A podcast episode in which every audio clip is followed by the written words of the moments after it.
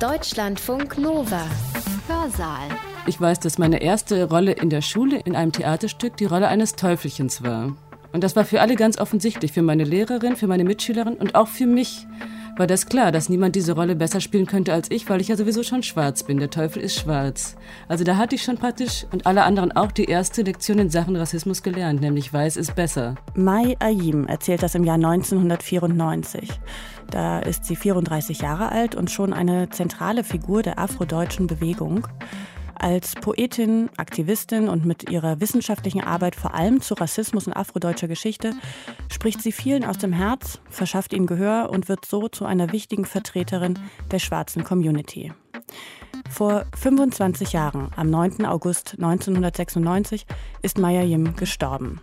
Hinterlassen hat sie viele Texte, die heute noch so ja, wahr und wichtig sind wie damals, finde ich jedenfalls. Mein Name ist Katrin Ohlendorf. Erstmal hallo und schön, dass ihr dabei seid. Und ich habe euch für diese Sendung zwei Vorträge von Mai Ayim mitgebracht. Und weil es davon keine Aufzeichnung gibt, hat Alice Hasters, ihr kennt sie wahrscheinlich aus unserer Storytelling-Sendung 100 unter anderem, für den Hörsaal vorgetragen. Schwarz und Deutsch gilt immer noch als exotisches Phänomen, obwohl die Geschichte von Schwarzen in Deutschland bis in die Zeit des Mittelalters zurückreicht. Wenn immer wieder von Überfremdung, Unterwanderung und dem drohenden Identitätsverlust des deutschen Volkes die Rede ist, dann zeigt das nur zu deutlich, dass diese Gesellschaft nicht als multikulturell wahrgenommen werden soll und stattdessen an einem Mythos festgehalten wird, nämlich dem Mythos des deutschen Volkes als ethnischer Einheit. Was die Themen Kolonialgeschichte, Nationalsozialismus und Rassismus betrifft, so sind wir in der Schule auf ganzer Linie gründlich fehlinformiert und verdummt worden. Ja, ich habe Angst und ich überlege mir gut, wo und mit wem ich nachts die Straßen von West- und Ostberlin betrete.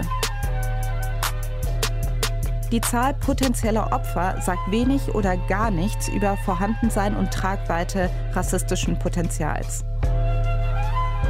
Ich weiß nicht, wie es euch geht, wenn ihr diese Ausschnitte hört. Als ich mich für diese Sendung so viel mit Mai Ayim und ihrer Arbeit beschäftigt habe, hatte ich eigentlich fast ständig Gänsehautmomente, weil ich immer wieder dachte, krass, das hat sie vor 25 oder 30 oder 35 Jahren so gesagt. Und wenn man das nicht weiß, dann könnte man bei den meisten jedenfalls denken, dass es von heute stammt. Das könnt ihr gleich selbst beurteilen. Bevor wir die beiden Vorträge aber in voller Länge hören, möchte ich euch Maya Yim gerne nochmal vorstellen. Denn auch wenn sie vielen wohl bekannt ist, werden viele von euch sie sicher auch nicht kennen. Ich jedenfalls bin tatsächlich das erste Mal letztes Jahr auf ihre Texte gestoßen, als die Black Lives Matter Bewegung in Deutschland groß wurde. Ja, und ihre Biografie, denke ich, ist doch ein wichtiger Kontext auch für ihre Arbeit.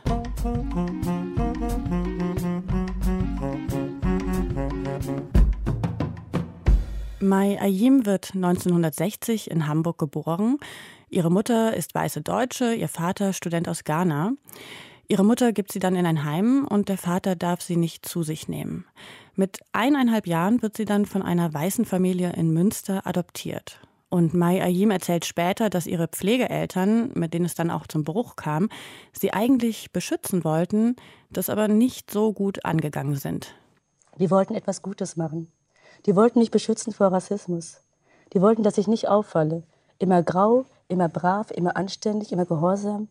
Bloß nichts Exotisches. Du fällst sowieso schon auf wie ein bunter Hund. Das wollten sie machen und immer strenger, immer enger, bis ich fast keine Luft mehr gekriegt habe. Ich denke, ich hatte nur dadurch überlebt, weil ich Humor hatte. Auch geschlagen wurde sie, erzählt Mai Ayim an anderer Stelle.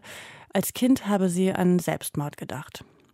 Ja, also diese Strenge, dieses sich anpassen sollen, alltäglicher Rassismus in und außerhalb der Familie und ein dauerndes von außen vermitteltes Gefühl des Anders und des Fremdseins, nur eben wegen des Aussehens.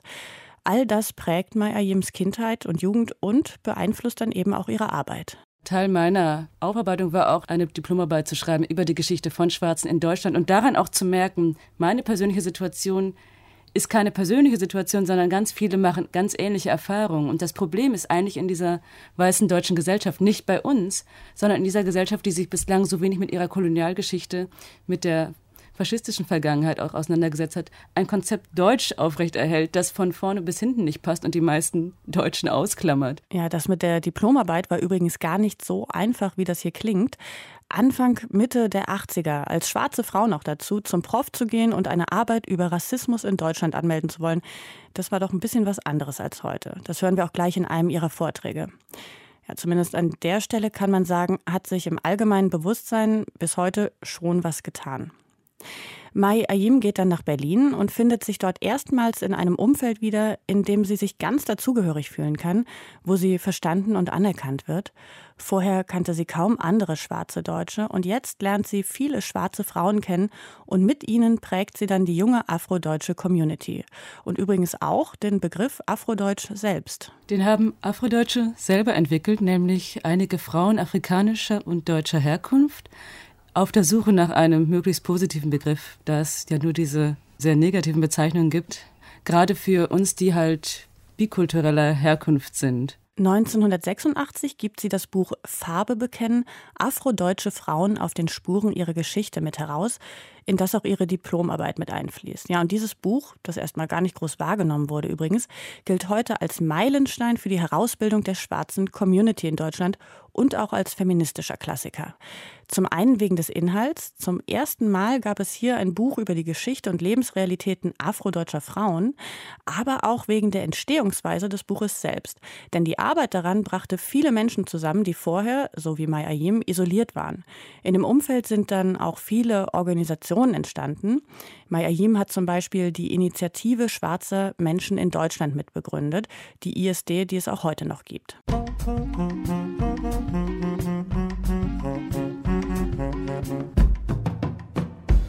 Ja, und ich will jetzt nicht zu sehr abschweifen, aber an der Stelle muss ich kurz doch noch ein paar wichtige Menschen nennen, die für Mai Ayim und für die Entstehung der schwarzen und der afrodeutschen Community wichtig waren. Zum einen ist da Audrey Lorde. Schriftstellerin und Aktivistin aus den USA, die damals in Berlin lebte, Gastdozentin an der FU war und die Frauen motivierte, sich zu vernetzen, für sich zu sprechen zum Beispiel. Und sie gab auch den Anstoß für das Buch Farbe bekennen, ganz konkret mit einem Vorschlag dafür, aber schon vorher, weil sie überhaupt erst dafür verantwortlich war, dass die späteren Herausgeberinnen sich kennenlernten. Die zweite im Bunde ist nämlich Katharina Oguntoye, die Maya Yim, da waren beide so Anfang 20, in einem Seminar von Lord kennenlernt. Sie brachte das Buch mit heraus, war genauso wie Maya Yim von Anfang an eine zentrale Figur in der Bewegung und ist heute Schriftstellerin, Historikerin, Aktivistin und Dichterin. Ja, und die dritte im Bunde ist Dagmar Schulz oder ja, eigentlich muss man sagen die erste, denn die Soziologin war diejenige, die Audre Lorde überhaupt an die FU holte. Sie gab das Buch mit heraus und verlegt es auch in dem von ihr mitbegründeten Orlando Frauenverlag.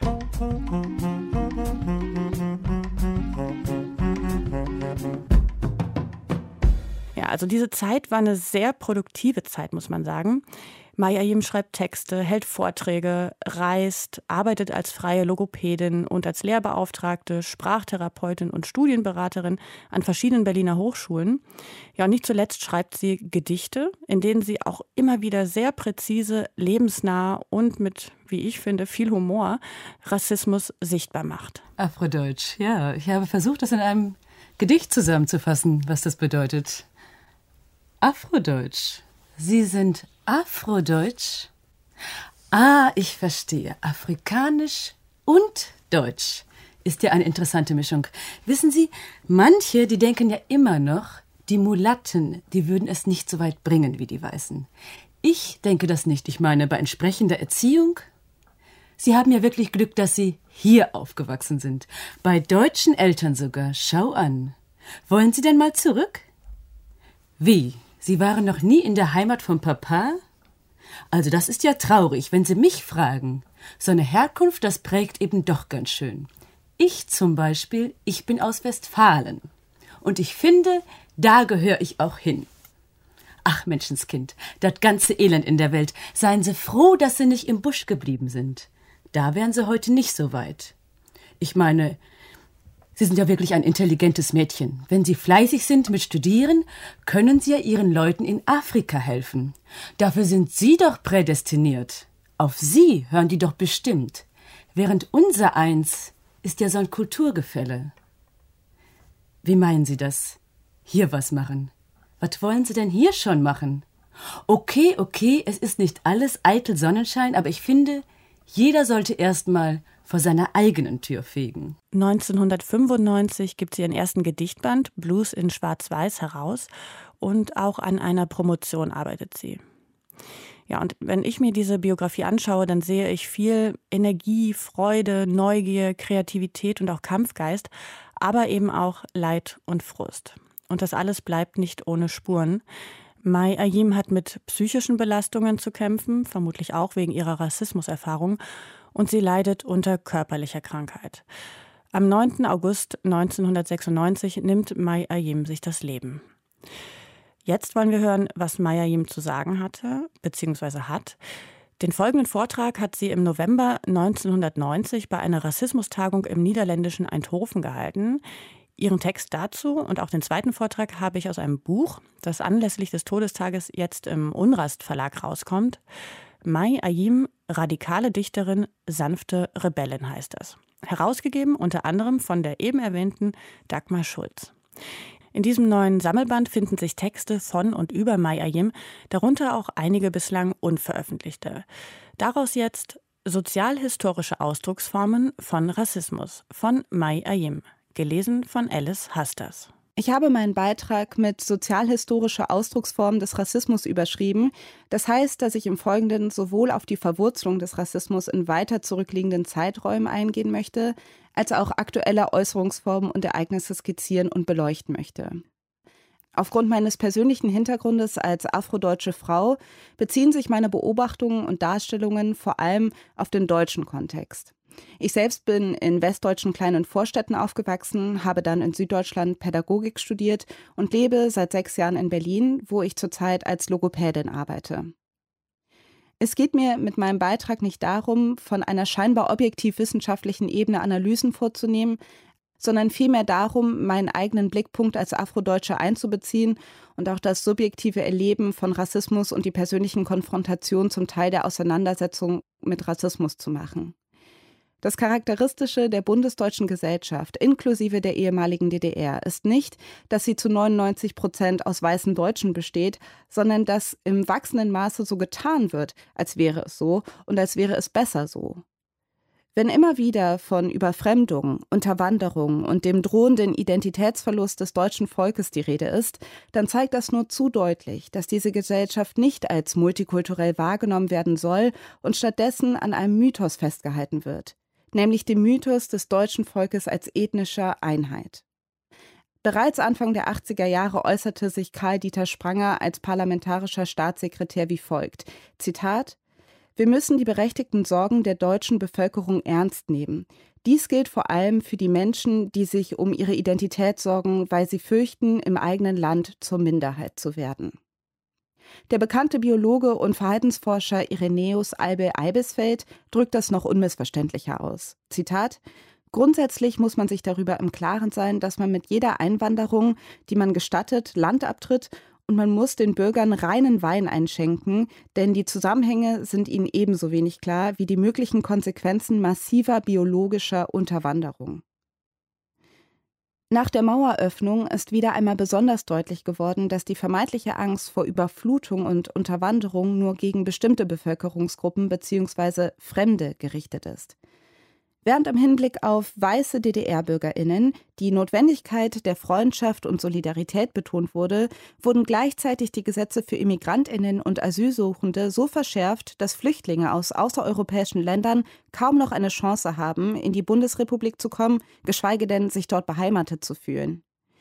Ich erinnere mich an eine vom Berliner Senat geförderte Kinoreklame, in der gezeigt wird, dass es nun die DDR-Bürgerinnen sind, die die für Westdeutsche unattraktiven und unterbezahlten Arbeitsplätze einnehmen. Die Einblendung endet mit dem Aufruf zu Verständnis und Verbrüderung. Nichts gegen einen solchen Aufruf, aber wo bleibt das Erwähnen der Tatsache, dass die unattraktivsten der unattraktiven Jobs und die schlechtest bezahlten von Arbeitsmigrantinnen aus dem europäischen und außereuropäischen Ausland eingenommen werden? Wo bleibt hier der Aufruf zur Solidarität mit denjenigen, die im Zuge deutsch-deutscher Verbrüderung und Konkurrenz als erste Gefahr laufen, keine Arbeits- und Wohnungsmöglichkeiten mehr zu finden und ihre Stellen und Ausbildungsmöglichkeiten zu verlieren? Wenn von einer erreichten Obergrenze und sozialem Sprengstoff gesprochen wird, dann sind stets nur bestimmte Gruppen von Immigrantinnen angesprochen, nämlich die, die durch ihre vermeintliche Fremdheit in Kultur und Aussehen auffallen. Und gleichzeitig wird so getan, als müssen zur Beseitigung des alarmierenden Zustands die betreffenden Personengruppen aus dem Weg geräumt, abgeschoben werden. Weiße Holländerinnen, Schwedinnen, Österreicherinnen oder US-Amerikanerinnen gehörten noch nie zur Gruppe der unerwünschten Ausländerinnen. Kaum jemand stellt zur Diskussion, warum die Zahl der Flüchtlinge zunimmt, wer in Deutschland eigentlich wem das Leben schwer macht und warum das vermeintlich Fremde nicht ebenso gut als Bereicherung empfunden werden kann. 80 Prozent der sogenannten AusländerInnen leben bereits länger als zehn Jahre in der Bundesrepublik und über 60 Prozent ihrer Kinder sind bereits dort geboren. Das heißt, sie gehören ebenso zum festen Bestandteil dieser Gesellschaft wie Gyros, Pizza und Kebab, wenn auch weniger selbstverständlich integriert. Für schwarze Deutsche bedeutet das, in einem Land zu leben und aufgewachsen zu sein, in dem es uns im Bewusstsein der Öffentlichkeit gar nicht gibt. Schwarz und Deutsch gilt immer noch als exotisches Phänomen, obwohl die Geschichte von Schwarzen in Deutschland bis in die Zeit des Mittelalters zurückreicht. Rosemarie Lester ist eine Literaturwissenschaftlerin in Frankfurt am Main, die seit vielen Jahren über das Bild von Schwarzen in der Kunst- und Trivialliteratur forscht. Sie konnte Gemälde ab dem 11. Jahrhundert finden, auf denen Afrikanerinnen, die in Deutschland leben, porträtiert sind. Die meisten Menschen, die in dieser Zeit nach Deutschland kamen, wurden dorthin verschleppt, um in den Häusern der Reichen als Bedienstete zu arbeiten. Nur wenigen wurde ein anderer Lebensweg ermöglicht. Zu diesen Ausnahmen gehörte ein Ghanaer namens Anton Wilhelm Amo, der sich um 1700 als erster afrikanischer Student an der Universität in Halle einschrieb und später mit einer Arbeit über das Recht der Mohren in Europa promovierte. Der Ghana war ein Geschenk seitens einer holländisch-westindischen Sklavenhandelsgesellschaft an einen deutschen Herzog gewesen. Moor war bis zum 18. Jahrhundert die gebräuchliche Bezeichnung für Menschen schwarzer Herkunft, wobei sich das sogenannte heidnische und die christliche Farbsymbolik von Schwarz gleich schlecht spiegelt. Eine Zeit lang wurden zum Beispiel im Kirchenvokabular des Mittelalters die Begriffe Ägyptos und Äthiopos synonym mit Teufel gebraucht. Eine afrodeutsche Freundin von mir, sie ist in den 50er Jahren aufgewachsen, bekam in der Grundschule zu hören, Schwarze hätten deshalb weiße Handflächen und Fußsohlen, weil einer der heiligen drei Könige ein Schwarzer gewesen sei und er habe mit seinen Füßen heiligen Boden berührt und mit seinen Händen das Christuskind. Es waren vor allem diese Art der religiösen Voreingenommenheiten, die in vorkolonialer Zeit das Fundament bildeten, auf dem sich später mühelos rassistische Überzeugungen entfalten konnten, die im afrikanischen Menschen den Prototyp des Untermenschen sahen. Gab es zur Zeit des Mittelalters noch viele getreue Abbildungen von schwarzen Menschen, so nahmen mit verstärkter Kolonisierung des afrikanischen Kontinents mehr und mehr die Darstellungen zu, in denen Afrikanerinnen als Karikaturen zwischen Mensch und Tier vorgeführt wurden. Dies ist kaum verwunderlich. Je mehr es einem gelingt, einen Menschen das Menschsein abzusprechen, desto leichter ist es, diesen Menschen wie ein Tier zu behandeln, zu misshandeln und zu töten, ohne dabei selber in Konflikt und in Misskredit zu geraten. Rassistische Ideologien wurden im Europa des 17. und 18. Jahrhunderts entwickelt, zu einer Zeit, als sich die revolutionären Forderungen der Aufklärung nach Freiheit und Gleichheit nicht mit Standesprivilegien vereinbaren ließen und auch nicht mit einer vorrangigen Stellung von Männern gegenüber Frauen. Rassistische und sexistische Ideologien erhielten gerade in dieser Zeit eine tiefe Verwurzelung und dienten dazu, die nun nicht angeblich gottgewollten Unterschiede der Biologie der Menschen anzulasten und auf diese Weise festzuschreiben. Die Wesensbestimmung und entsprechende Verklärung von Weiblichkeit als eher passiv denn aktiv, eher instinktgeleitet denn rational, findet eine deutliche Entsprechung in der rassistischen und sexistischen Herabwürdigung anderer Völker und Kulturen. Gustav Klemm beispielsweise traf in seiner zehnbändigen Veröffentlichung zur allgemeinen Kulturgeschichte die Unterscheidung in aktive männlich und passive weibliche Völker. Die ersten seien die Völker der Entdeckungen und Erfindungen, die letzteren diejenigen, die, Zitat, seit jeher selbstgenügsam und zufrieden mit ihrem Lebensunterhalt und ohne politische Ansprüche vor sich hingelebt hätten. Rassismus und Sexismus sind auf vielschichtige Weise miteinander verknüpft. Deutsche weiße Frauen beispielsweise, die in die Kolonien auswanderten, hatten zwar keine Macht, wenn es um wichtige Entscheidungen ging, als Angehörige der weißen Rasse erhielten sie jedoch eine Aufwertung, die sie über jeden schwarzen Menschen, ob männlich oder weiblich, stellte. Die deutsche Kolonialgeschichte war zwar relativ kurz, dafür jedoch keineswegs weniger grausam als die der anderen europäischen Mächte. Vor allem, und das ist entscheidend, endete sie nicht durch Einsicht und Verzicht, sondern durch Kriegsniederlage im Ersten Weltkrieg. Dementsprechend ist nicht sonderlich erstaunlich, dass, als nach dem Ersten Weltkrieg mit den französischen und belgischen Besatzungstruppen auch schwarze Soldaten einmarschierten, alle Parteien mit Ausnahme der sozialistischen den Abzug der schwarzen Truppen forderten. In einem Aufruf der Parteien hieß es unter anderem, Zitat, Franzosen und Belgier verwenden auch nach Friedensschluss farbige Truppen in den besetzten Gebieten des Rheinlandes. Die Deutschen empfinden diese missbräuchliche Verwendung der Farbigen als Schmach und sehen mit wachsender Empörung, dass jene in deutschen Kulturländern Hoheitsrechte ausüben. Für deutsche Frauen und Kinder, Männer wie Knaben, sind diese Wilden eine schauerliche Gefahr. Bereits zur Zeit der Weimarer Republik, also nicht erst während der Zeit des Nationalsozialismus, wurde vorgeschlagen, schwarze Deutsche, die aus Beziehungen zwischen deutschen Frauen und Besatzungssoldaten hervorgegangen waren, zwangs zu sterilisieren oder auszuweisen. Zwischen 1937 und 1941 wurden nachweislich 400 schwarze Deutsche als sogenannte Rheinland-Bastarde zwangssterilisiert. Augenzeugen berichten, dass eine bisher unbekannte Zahl schwarzer Deutscher in Konzentrationslager verschleppt wurde. Viele andere wurden zur Zwangsarbeit verpflichtet oder mussten auswandern. Nach 1945 geriet das Schicksal dieser Generation von Afrodeutschen in die große Schublade für bewältigte Vergangenheit. Das heißt, es wurde verschwiegen und geriet in Vergessenheit. Die neu aufkommenden Sozialwissenschaften beschäftigen sich mit der nächsten Generation von schwarzen Deutschen als den sogenannten Besatzungskindern. Es gibt eine Reihe von sozialpsychologischen und anthropologischen Untersuchungen aus dieser Zeit, in denen immer der Grundtenor ist, was man mit den armen Kindern tun soll. Eine der mir bekannten Untersuchungen bezog sich sogar auf Forschungen, die während des Nationalsozialismus durchgeführt wurden, um die Sterilisierung von schwarzen Deutschen zu legitimieren. In dieser in den 50er Jahren durchgeführten Studie heißt es, Zitat, und hier steht N für das N-Wort, die Arbeit beschäftigt sich in eugenischer Absicht mit den EuropäerInnen in Berlin, hauptsächlich Kindern deutscher Frauen mit amerikanischen N, die in den Nachkriegsjahren als Besatzungsangehörige in Deutschland waren. An einer anderen Stelle dieser Forschungsarbeit heißt es, dass sich, Zitat, die Frage nach der Erblichkeit morphologischer Merkmale des Menschen an einer Bastardbevölkerung besonders gut studieren lässt. Der Wortlaut spricht wohl für sich erst über die Arbeit an dem Buch Farbe bekennen und den Forschungen für meine Diplomarbeit habe ich erfahren, dass Schwarze schon seit vielen Jahrhunderten in Deutschland leben und nicht erst seit der sogenannten Besatzungszeit der 50er Jahre eine Geschichte in diesem Lande haben.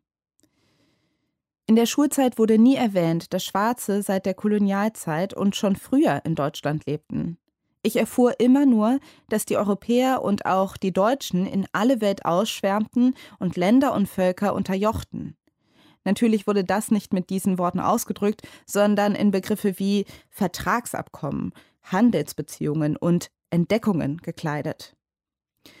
Es war für mich ein absolutes Phänomen, als ich vor einigen Jahren eine schwarze deutsche Frau kennenlernte, die 1895 in Hamburg geboren wurde und seit dieser Zeit dort lebt. Sie ist inzwischen weit über 90 Jahre alt. Auch viele andere Afrodeutsche haben längst Kinder und Enkelkinder.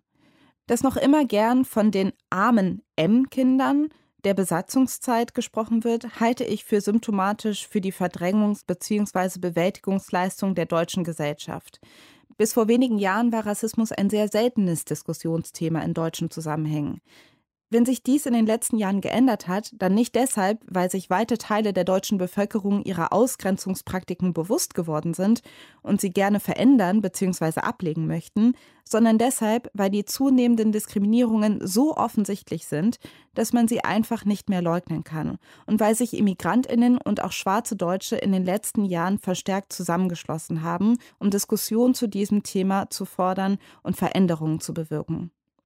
Besonders seit dem Fall der Mauer ist es in den letzten Monaten immer wieder zu rassistischen Übergriffen auf Immigrantinnen und vermeintliche Ausländerinnen, wie zum Beispiel schwarzen Deutschen, gekommen.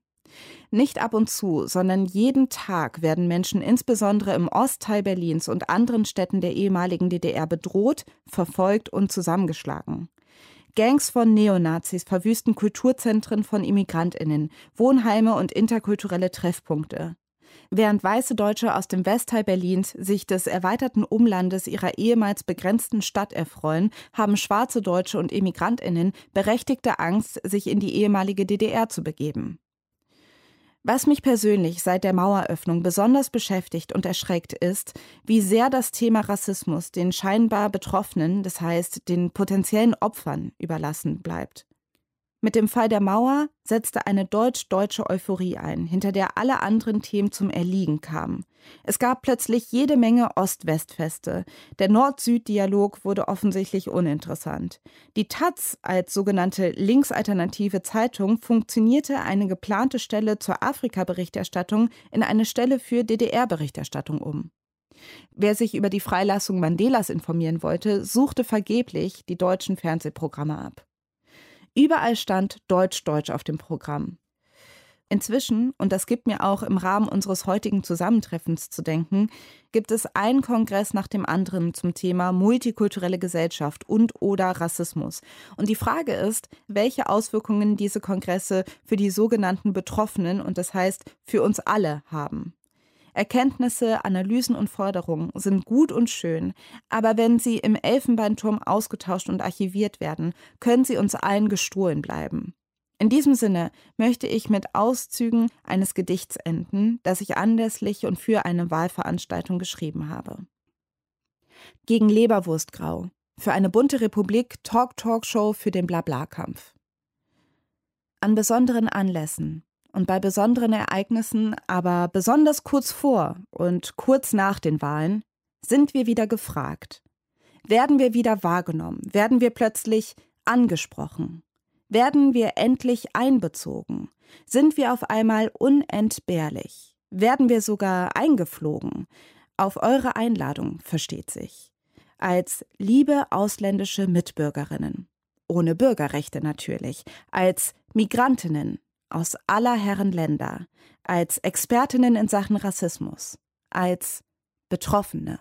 Ja, ich glaube, ich habe nicht zu viel versprochen, oder? Der Text klingt wirklich aktuell. Und das ist bei dem zweiten Vortrag nicht anders. Geschrieben hat Mai Ayim diesen Text 1991.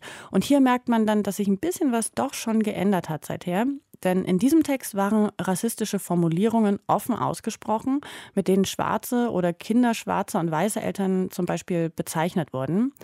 Bei der Aufzeichnung dieses Vortrags sind wir den Anpassungen der Herausgeberin gefolgt, die die betreffenden Worte durch Abkürzungen ersetzt haben. Und euch wird auch gleich auffallen, dass der Text gegendert ist. Und das ist tatsächlich in der Originalfassung schon so gewesen und nicht im Nachhinein gemacht worden. Und mich hat das tatsächlich etwas überrascht, weil ich dachte, dass dieses Binnen-I eine neue Erfindung ist. Jedenfalls spricht Alice Hasters diese Worte deshalb mit dem sogenannten Glottischlag, also dieser Pause vor dem I. Also, Alice Hasters liest Die Fremdheit nimmt ab, die Feindlichkeit nimmt zu von Mai Ayim. Und dem Vortrag hat Mayayim ein Gedicht vorangestellt, Exotik heißt das. Und davon habe ich auch eine Originalaufnahme gefunden. Ja, ich habe ein kleines Gedichtchen geschrieben, das Exotik heißt. Erst schwärzten sie mich an, dann zogen sie mich durch den Kakao, um mir schließlich weismachen zu wollen, es sei vollkommen unangebracht, schwarz zu sehen. Meine Überlegungen wandern zwischen den Tagesmeldungen hin und her. Aus den Artikeln und Erinnerungen der letzten Monate zum Thema Rassismus in Ost- und Westdeutschland lässt sich mühelos ein riesiges, unansehnliches Gebäude errichten. Die sich auftürmenden Nachrichten ähneln sich alle. Zunehmende Gewalt auf den Straßen, zunehmende Gefährdung von Immigrantinnen, schwarzen Deutschen, Jüdinnen und im Exil lebenden Männern und Frauen, zunehmende Angst, zunehmende Gewöhnung, zunehmende Abgestumpftheit. Vor zehn Jahren war es eine Seltenheit, wenn nicht eine Unverschämtheit, von Rassismus im deutschen Kontext zu sprechen. Das Erstaunen und Befremden des Professors, dem ich 1984 Rassismus in der Bundesrepublik als Thema meiner Diplomarbeit vorschlug, bleibt für mich unvergesslich. Er erklärte mir eindringlich, Rassismus gäbe es nicht in der Bundesrepublik. Mit dem Begriff müsse Mann, Frau und vor allem ich als Schwarze ganz vorsichtig sein. Sicherlich sei der Begriff für die Verhältnisse in Südafrika angemessen und in bestimmten Zusammenhängen auch für die USA, aber keinesfalls hier.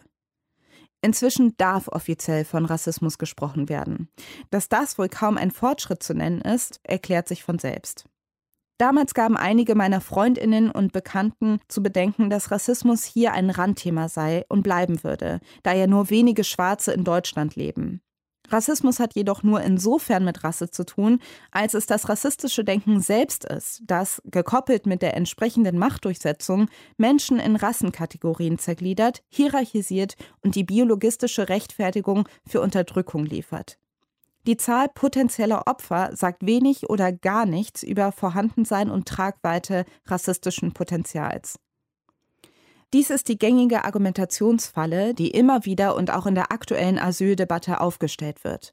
Unterschiede werden als Fremdheit und Unzumutbarkeit markiert, in beschwörende Zahlen gekleidet und es wird so getan, als seien die eigenen Ausgrenzungspraktiken mit der tatsächlichen oder vermeintlichen Andersartigkeit von Immigrantinnen, schwarzen Deutschen, Jüdinnen etc. zu erklären und zu rechtfertigen. Erforderlich ist hingegen, die eigenen Gesellschafts- und Bewusstseinsstrukturen zu hinterfragen, zu überdenken und so zu verändern, dass friedfertige Möglichkeiten des Zusammenlebens praktizierbar werden. Leider hat letztgenannte Variante bisher wenig Tradition. In den 50er Jahren wurde zum Beispiel eine Reihe sozialwissenschaftlicher Untersuchungen über schwarze Deutsche durchgeführt, deren gemeinsames Kennzeichen ist, dass keine von ihnen gesellschaftlichen Rassismus in den Blick nimmt, um auf diesen Hintergrund die Problemlage von Afrodeutschen zu thematisieren. Bezeichnenderweise stützen sich einige der anthropologisch und psychologisch ausgerichteten Untersuchungen aus dieser Zeit auf Forschungen an schwarzen Deutschen, die während des Nationalsozialismus in Auftrag gegeben worden waren um die Zwangssterilisation dieser Bevölkerungsgruppe wissenschaftlich zu begründen. Durch diese Untersuchungen, die die Integrationsfähigkeit von Afrodeutschen ermitteln sollten, blieben gesellschaftliche Vorurteile und Diskriminierungsmechanismen nicht nur unangetastet, Afrodeutsche selbst wurden zum Problem erklärt. Entsprechend gab es in den 50er Jahren eine Parlamentsdebatte, in der vorgeschlagen wurde, schwarze Deutsche über Adoptionsvermittlung ins Ausland zu verbringen, da sie in die weiße deutsche Gesellschaft nur schwer integrierbar seien. Auch die aktuellen Forschungsergebnisse zu Rechtsextremismus und Gewalt in Ost- und Westdeutschland konzentrieren sich in alter Manier fast durchgängig auf Erklärungshypothesen, die von einer Überforderung des vereinzelten und in seiner Existenz verunsicherten Individuums der weißen Dominanzkultur ausgehen. Birgit Rommelsbacher kritisiert, Zitat, nicht die Opfer ihrer Übergriffe, sondern diese deutschen Jugendlichen erscheinen in den sozialwissenschaftlichen Untersuchungen des Rechtsextremismus als die eigentlich Leidtragenden unserer Gesellschaft. Außen vor bleiben dabei regelmäßig die tatsächlichen Opfer, die ethnischen Minderheiten selbst. Ebenso zeigt eine Infas-Studie, dass sich WählerInnen der Republikaner gleichmäßig über alle Einkommensschichten verteilen. Zitat: Wohnungs- und Hausbesitzer sind unter ihnen sogar überdurchschnittlich viele zu finden. Republikaner-Sympathisanten sind mit ihrer wirtschaftlichen Lage zufriedener als SPD-Wähler, wenn sie die künftige wirtschaftliche Entwicklung vorhersagen sollen. Hinter ausländerfeindlichen Parolen, die die Überschwemmung und Unterwanderung anprangern und die Gefahren von Arbeitsplatzverlust und Wohnungsnot beschwören, verbirgt sich nicht so sehr reale Existenzangst, sondern die Befürchtung, persönliche und gesellschaftliche Privilegien aufgeben und teilen zu müssen. Die Verdrehung und Umdeutung gesellschaftlicher Tatsachen führt groteskerweise dazu, dass die an den nationalen und internationalen Macht- und Ausbeutungsstrukturen am meisten Leidenden zu den eigentlichen Ausbeuterinnen erklärt werden. Auch wenn es für manche so aussehen mag dass in Deutschland während der Golfkrise die Ahnung von Krieg und Angst für kurze Zeit wieder ein bisschen näher gerückt ist, heißt nicht, dass die meisten Menschen auf diesem Planeten in den letzten Jahrzehnten in Frieden gelebt hätten. Gerade die Menschen, die aus entlegenen Erdteilen hierher gekommen sind, haben größtenteils Erfahrungen von Krieg, Hunger, Folter und Vertreibung. 1992 soll die Vereinigung Europas vollzogen sein und allseits werden Vorbereitungen getroffen, um Staatsgrenzen zwischen den einzelnen europäischen Ländern abzubauen. Mit der Vereinigung nach innen geht, wie auch bereits im vereinten Deutschland, eine zunehmende Abgrenzung nach außen einher. Während innerhalb Europas Reise- und Arbeitsbeschränkungen aufgehoben werden, werden Immigrantinnen und Flüchtlinge aus anderen Kontinenten einer verstärkt restriktiven Einwanderungs- und Asylgesetzgebung unterworfen.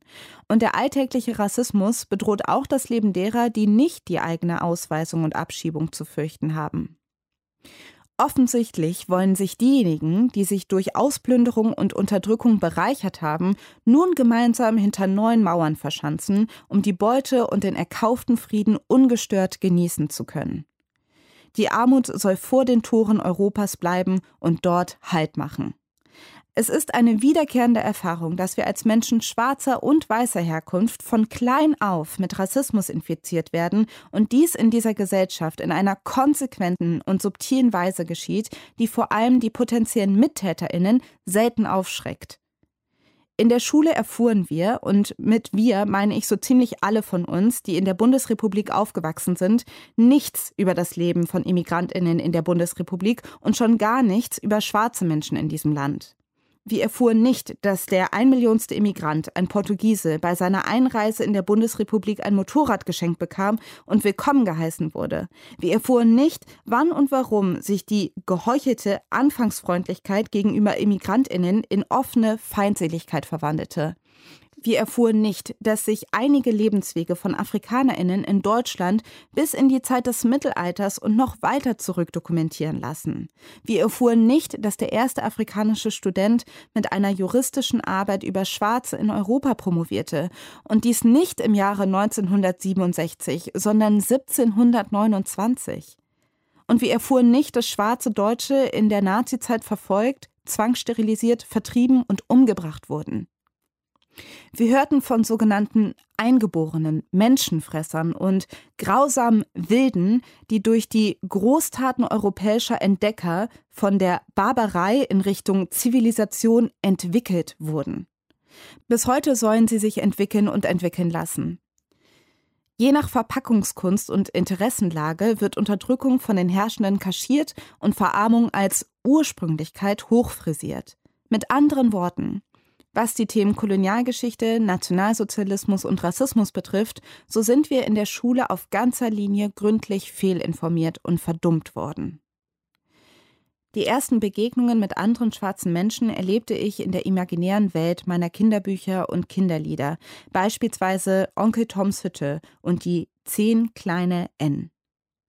Die Vorstellung, die ich als Kind aus der Welt der Erwachsenen übernahm, lautete Schwarze Menschen sehen komisch aus, sie sind etwas hässlich, gruselig und ein bisschen doof. Oder sie sind breit grinsend, ganz nett und freundlich und sie sind trotzdem ein bisschen doof.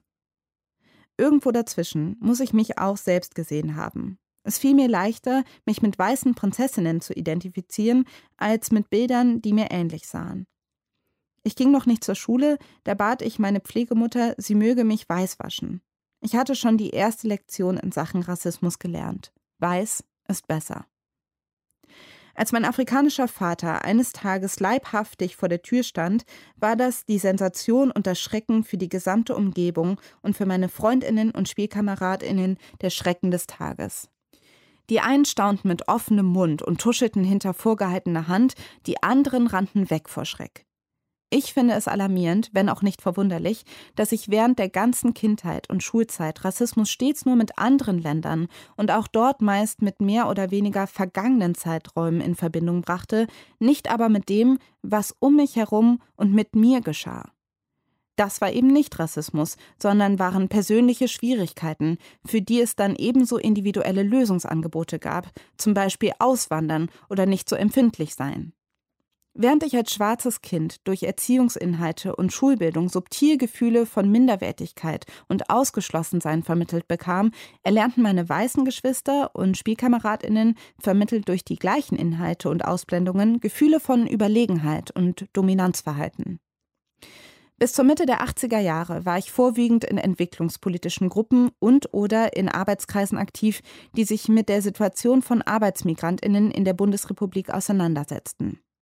Es hat mich dort immer wieder nachdenklich gestimmt und frustriert, mit politisch engagierten Leuten zusammenzuarbeiten, die sehr gut über die Situation in Südafrika Bescheid wussten oder detailliert über Unterschiede von Islam und Christentum berichten konnten, jedoch verblüfft reagierten, wenn sie erfuhren, dass ich aus Deutschland bin. Schwarz und Deutsch, das war auch für sie ein exotisches Phänomen, und stets war es mir überlassen, dieses Phänomen zu erklären. Inzwischen leben fünf Millionen Immigrantinnen im vereinten Deutschland. Über 80 Prozent der sogenannten Ausländerinnen leben hier schon mehr als zehn Jahre und 60 Prozent ihrer Kinder sind bereits hier geboren. In Bielefeld wurde 1987 der erste türkische Seniorenclub eröffnet. Die Fremdheit nimmt nicht ab, die Feindlichkeit nimmt zu. In der letzten Zeit habe ich oft mit schwarzen Frauen über die jüngsten und damit keineswegs neuen Entwicklungen gesprochen und darüber, wie wir uns schützen und stärken können müssen. F aus Nigeria erzählte, dass sie sich inzwischen auch tagsüber kaum noch auf die Straße traue. Aber was bleibt ihr übrig? fragt sie. Sie muss ja ihr Kind zum Kindergarten bringen. Eine Freundin aus dem Iran sagt mir, am liebsten ginge sie vor Ort. Aber wohin? Sie hat Angst um ihren Sohn und um sich selbst, und in letzter Zeit fallen ihr wieder, wie damals, als sie ganz stark unter Druck stand, die Haare aus. Freundinnen schreiben mir aus kleineren und größeren deutschen Städten und auch aus dem Ausland. Ob ich Angst habe, möchten sie wissen. Ja, ich habe Angst und ich überlege mir gut, wo und mit wem ich nachts die Straßen von West- und Ostberlin betrete. Aber viel mehr als Angst empfinde ich Wut, Schmerz und Enttäuschung. Besonders meine Wut treibt mich voran. Wut, dass ich mich als schwarze Frau nicht frei bewegen kann. Wut, dass die einen Zeitungen rassistische Hetze betreiben und die anderen rassistische Gewalt fast ausschließlich als eine Serie von Totschlagzeilen präsentieren, die den potenziellen Opfern lediglich Angst und Hilflosigkeit vor Augen führen und den Mittäterinnen wie Erfolgsmeldungen vorkommen müssen. Wut über die Betroffenheitsbekundungen mancher weißer Freundinnen, die mich anstatt sich selbst fragen, was zu tun ist. Wut über die offene und ungebremste Gewalt und noch mehr Wut über die Massivität und das Ausmaß des schützenden Schweigens drumherum. Ein Kameruner berichtete mir Anfang des Jahres, er sei in der S-Bahn in Ostberlin zusammengeschlagen worden. Die beobachtenden Fahrgäste reagierten wortlos, indem sie an der nächsten Bahnstation eilig und angsterfüllt das Abteil verließen. Die Schläger entkamen unerkannt und erst die neu eingestiegenen Fahrgäste kamen dem Verletzten zur Hilfe. Inzwischen häufen sich derartige Berichte über Gewaltübergriffe auf der einen und Untätigkeit und Sprachlosigkeit auf der anderen Seite. Verzweiflung, Scham und hilflose Erklärungsversuche hängen in der Luft. Solidarität und Verbundenheit bleiben Ansprüche und Idealvorstellungen, die kaum Umsetzung in die Praxis finden. Vielleicht, weil nur die wenigsten von uns gelernt haben, füreinander einzustehen und sich nur wenige aus eigenem Antrieb selber entsprechend vorbereiten und darunter zum großen Teil lediglich die sogenannten Betroffenen? Vor ein paar Wochen fuhr ich mit dem Zug nach Münster. Bis Bielefeld saß ich allein im Waggonabteil, denn alle Plätze außer meinem waren reserviert. Schließlich stiegen meine Mitfahrgäste ein. Ich hörte sie schon von ferne lautstark Lieder singen und hohle Sprüche klopfen. Einer schrie, Platz 61 und 65 sind unsere. Ich schaffte es noch, mein Buch auszupacken, da wurde auch schon die Abteiltür aufgerissen. Na, Schätzchen, was machst du denn hier? Sieh zu, dass du deine Sachen packst und verschwindest. Das Abteil gehört uns. Ein Mann Mitte 40 mit Koffer und Reisetasche steht vor mir und schaut herausfordernd auf mich herab. Sprichst du kein Deutsch? Ich entgegne höflich, aber bestimmt. Platz 61 bis 65 sind reserviert, ich sitze auf Platz 60. Nee, komm, Kleine, mach ne Fliege, wir brauchen das Abteil. Gib's zu, du hast den Zettel abgerissen. Ich schaue in mein Buch und überlege mir, dass er vielleicht ein Nazi ist und dass ihm, wenn ich mich zur Wehr setze, bestimmt seine Kumpel zur Hilfe eilen. Und wer von den Mitreißenden wird mich unterstützen? Meine Gedanken schlagen Funken in meinen Hirnwindungen und ich spüre maßlosen Zorn, dass dieser Mann es wagt, mich einzuschüchtern. Während er noch spricht, kommt ein zweiter Mann in das Abteil. Er hat ein Bierfass unter dem Arm und hält in der anderen Hand einen Kassettenrekorder. Ich beschließe, sitzen zu bleiben. sollen sie mir doch erst einmal beweisen, dass sie das ganze Abteil reserviert haben, denke ich. Die Kleine hat den Zettel abgerissen. Mach, dass du wegkommst. Solche Tricks kannst du in Afrika machen, aber nicht hier. Ich schaue vom Buch auf und schreie aus voller Kehle: Halten Sie Ihre verdammte Schnauze! Ich schreie so laut, dass es mich selbst beeindruckt, und sofort ist das Abteil gerammelt voll. Zu meiner Verblüffung entschuldigen sich nun alle bei mir. Der, den ich angeschrien habe, setzt sich ans Fenster und beteiligt sich kaum am Gespräch seiner Freunde. Niemand stellt noch einmal meinen Sitzplatz in Frage. Das Bierfass wird nun geöffnet und ich bekomme höflich ein Glas angeboten. Ich winke dankend ab und wende mich wieder meinem Buch zu. Innerlich triumphiere ich. Ich weiß jetzt, dass ich nun auch im Falle rassistischer und oder sexistischer Anmache in der U-Bahn lauthals schreien kann und werde. Vielleicht werde ich außerdem die Notbremse ziehen. Wir alle müssen uns in die Lage versetzen, gegen rassistische, antisemitische, sexistische und andere Formen der Gewalt und Unterdrückung aufzustehen. Aufklärung und Widerstand darf nicht den potenziellen Opfern überlassen bleiben, es sei denn, wir möchten uns als Mittäterinnen betrachten. Gerade diejenigen von uns, die durch Hautfarbe und Herkunft eher geschützt sind als andere, sollten sich aktiv bemühen, ihre Privilegien nutzbringend einzusetzen. Natürlich sind wir durch Erziehung, Bevormundung und Konkurrenzdenken fast alle ungenügend vorbereitet, einander wahr und ernst zu nehmen, Fragen in Frage zu stellen, Antworten zu prüfen und Widerworte zu geben. Aber jede und jeder von uns kann das lernen. Ich bin empört und traurig über die Eskalation rassistischer Gewalt, aber ich bin keineswegs resignativ. Die Frauen- und die entwicklungspolitisch aktive Solidaritätsbewegung ist dabei, wenn auch mit schmerzhaften Widerständen und Rückschlägen, euro- und ethnozentrische Standpunkte schrittweise zu erkennen und abzubauen.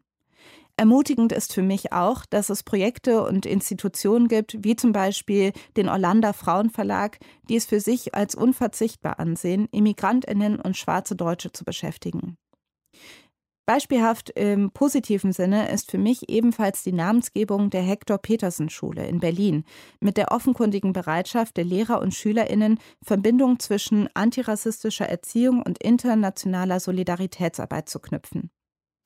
Ich wünsche und fordere mehr denn je, dass die positiven Ansätze für Veränderungen nicht nur in unseren politischen Zusammenhängen stattfinden, sondern konsequent unsere beruflichen und privaten Lebenszusammenhänge verändern. Um ein Beispiel zu nennen. Im letzten Jahr habe ich eine dreijährige Ausbildung zur Logopädin, das heißt Stimm- und Sprachtherapeutin, abgeschlossen. Ich war in dem 20-jährigen Bestehen der Lehreinrichtung die erste schwarze Ausbildungsteilnehmerin. Im Jahr vor mir war erstmalig eine Immigrantin und ich war die erste Person, die die Lehr- und Übungsmaterialien im Hinblick auf Rassismus und Sexismus analysierte. In sprachtherapeutischen Materialien sieht es zum Beispiel so aus, dass Menschen sichtbar außereuropäischer Herkunft im Normalfall überhaupt nicht vorkommen, mit Ausnahme der alphabetisch geordneten Artikulationsmaterialien, wo mit Regelmäßigkeit unter dem Buchstabe N ein schwarzer Mann, unter CH ein Chinese abgebildet wird. Beide mit altbekannten stereotypen Gesichtszügen, wobei die Einordnung von schwarzen Menschen unter Buchstabe N die Erlernung des Begriffs N verlangt. Dieser unreflektierte Gebrauch von Sprache und gerade in sprachtherapeutischen Materialien spiegelt sich auch im medizinischen Vokabular wider. So gibt es zum Beispiel den Fachterminus Hottentottismus zur Bezeichnung einer Sprachstörung mit einhergehender Einschränkung des sprachlichen Denkens. Nur unter extremen Schwierigkeiten und mit Sonderauflagen konnte ich Ethnozentrismus und Sexismus in der Logopädie als Thema meiner Examensarbeit durchsetzen. Es wurde als Einwand gebracht, das Thema sei für die Logopädie irrelevant. Es sei die Thematisierung meiner persönlichen Schwierigkeiten. Nach Abschluss der Arbeit wurde sie gut benotet und mit dem vermeintlichen Kompliment versehen, sie sei interessant, aber auch sehr exotisch. Meine Erfahrungen während der Ausbildung spiegeln sich durchaus auch im Hochschulbereich wider. Rassismus bleibt das Thema einzelnen Seminaren vorbehalten. Darüber hinaus ist er für die wissenschaftliche Forschung meist nicht existent. Es gibt bislang keine erwähnenswerten Bemühungen, die eigenen Arbeiten konsequent auf ihren ethnozentrischen Gehalt zu prüfen, geschweige denn aktiv dafür zu sorgen, dass Angehörige der ausgegrenzten Gruppen selber zu Wort kommen oder gar Lehraufträge erhalten. Ohne Unterstützung und den Rückhalt der anderen Ausbildungsteilnehmerinnen hätte ich das Thema meiner Abschlussarbeit sicherlich nicht durchsetzen und bearbeiten können. Ich hätte mir dennoch gewünscht, dass nicht ich, sondern eine von Ihnen das Thema zu ihrem Thema gemacht hätte. Und dies nicht für mich oder in meinem Interesse, sondern im eigenen, in unserem Interesse, um den Begrenzungen, Verzerrungen und Mythen etwas Konstruktives entgegenzusetzen. Mai Ayim, gelesen von Alice Hasters. Ja, und das war unser erster Hörsaal anlässlich des 25. Todestages von Mai Ayim. Wenn ihr weitere Infos zu ihr und ihrer Arbeit wollt, schaut auf unsere Homepage und dort gibt es auch einen Link zu dem Buch, in dem wir die Vorträge von heute gefunden haben. Mai Ayim, radikale Dichterin, sanfte Rebellen heißt das und kommt anlässlich des Todestages im Unrast Verlag heraus. Und unsere morgige bzw. nächste Sendung widmen wir auch Maya Yim. Und zwar schlagen wir die Brücke zu ihren Erbinnen sozusagen. Maya Yim hat gemeinsam mit ihren Weggefährtinnen ja vielen Afrodeutschen und schwarzen Deutschen einen Weg geebnet, auch in die Wissenschaft. Und wir hören drei Beiträge dann von jungen Frauen mit ganz verschiedenen Backgrounds, Wissenschaft, Poesie, Coaching, Kunst. Und zwar zu Sprache und Rassismus, zu psychischen Folgen von Rassismus und Aktivismus und zu afrodeutscher Geschichte und der Macht historischer Narrative. Einordnen wird die Vorträge für uns die Soziologin Natascha Kelly. Also auch ein sehr spannendes Paket in Erinnerung an und im Geiste von Mai Ayim. Katrin Ohlendorf war für euch am Mikro. Ich sage Tschüss, aber das letzte Wort hat Mai Ayim und zwar mit einem ihrer bekanntesten Gedichte. Afrodeutsch Römisch 2. Bist Afrodeutsch. Ah, verstehe. Kannst ja froh sein, dass du keine Türkin bist, wa? Ich meine, ist ja entsetzlich, diese ganze Ausländerhetze.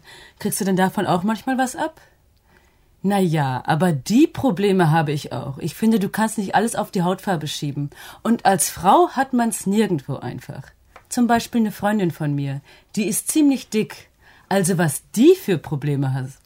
Dagegen wirkst du relativ relaxed. Ich finde überhaupt, dass sich die Schwarzen noch so eine natürliche Lebenseinstellung bewahrt haben. Während hier ist doch alles ziemlich kaputt. Weißt du, ich glaube, ich wäre froh, wenn ich du wäre. Auf die deutsche Geschichte kann man ja nun wirklich nicht stolz sein. Und so schwarz bist du ja auch gar nicht. Deutschlandfunk Nova. Hörsaal. Samstag und Sonntag um 18 Uhr. Mehr auf deutschlandfunknova.de.